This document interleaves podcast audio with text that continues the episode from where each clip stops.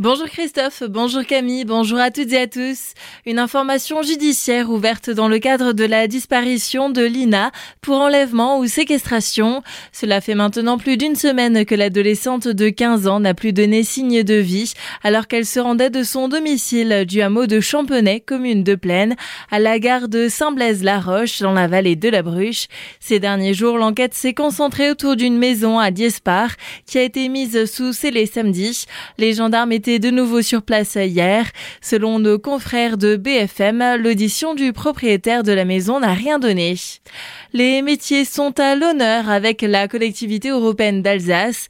La semaine dernière, la CEA a officialisé le lancement de nouvelles filières métiers, un projet qui a du sens pour les différents acteurs de ce dispositif. Les collèges concernés partent pour trois ans de spécialisation dans la filière choisie. Nicolas Matt, vice-président de la CEA en charge de la jeunesse et du sport, apporte des précisions sur ce dispositif au micro de Thibaut Kempf. Aujourd'hui, nous montons en puissance avec 19 collèges. Il s'agit dans euh, ces établissements d'avoir des actions euh, particulières de sensibilisation à un type de métier par collège. Ça peut être aussi bien l'hôtellerie, la restauration, les médias, l'industrie que la santé, le social. Chaque collège déploie localement des actions particulières sur ces métiers-là avec euh, une classe, par exemple troisième ou des classes mixtes au collège. De voir, nous on est là, on est là en soutien et on donne l'impulsion. Nicolas Matt a profité de ce rassemblement pour souligner l'importance de la lutte contre le harcèlement. Conseil municipal à Célestat, c'était jeudi dernier. Il était question de la vente prochaine d'un bâtiment communal intitulé Porte de Strasbourg. Une vente qui fait bondir Caroline Rice de l'opposition, reprochant à la municipalité de dilapider le patrimoine public.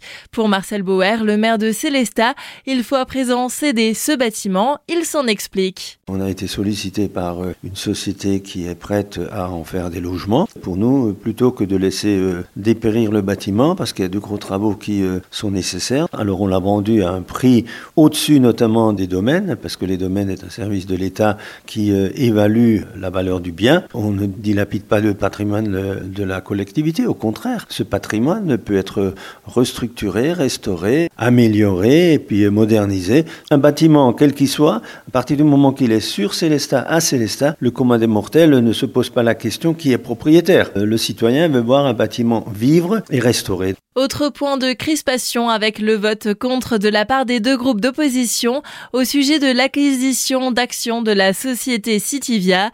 Pour Caroline Rice, la ville n'a pas vocation à boursicoter.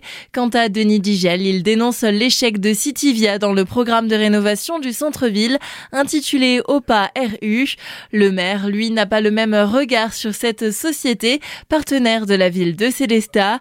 Pour lui, le bilan est globalement positif et il faut soutenir cette entreprise en difficulté. On a travaillé avec eux sur l'aménagement du secteur sud, c'est-à-dire de la route de Colmar. Ça s'est très bien passé. Alors l'expérience négative, et ça on le reconnaît, notamment dans le cadre de l'OPA RU, ça n'a pas fonctionné comme on l'aurait souhaité. Alors on a dû mettre un terme, oui, mais le terme a été mis au bout notamment du contrat que nous avions. Mais ce n'est pas pour autant que tout le travail fait par Citivia pour le compte de la ville est négatif. Au contraire, on a besoin d'eux notamment pour euh, nous assister dans la maîtrise d'ouvrage pour euh, le nouveau parking à étage du côté de la gare. On aura besoin d'eux notamment pour travailler sur le devenir de l'ancienne caserne des pompiers. C'est finalement à la fin du conseil municipal que le ton est clairement monté, le maire souhaitant s'exprimer au sujet de la tribune d'un des deux groupes d'opposition dans le dernier bulletin communal, estimant qu'il était truffé de mensonges.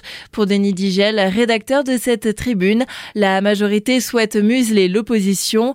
Nul doute que derrière cette tribune, on peut apercevoir les prémices d'une prochaine campagne électorale prévue en 2026, des propos recueillis par Franck Hill. Et on termine ce journal par un mot de sport. En football, le Racing Club de Strasbourg s'est incliné vendredi 1 à 0 sur la pelouse de la Méno face à Lens. Et en handball, le SHB s'est lui imposé 27 à 28. C'était vendredi à Cherbourg.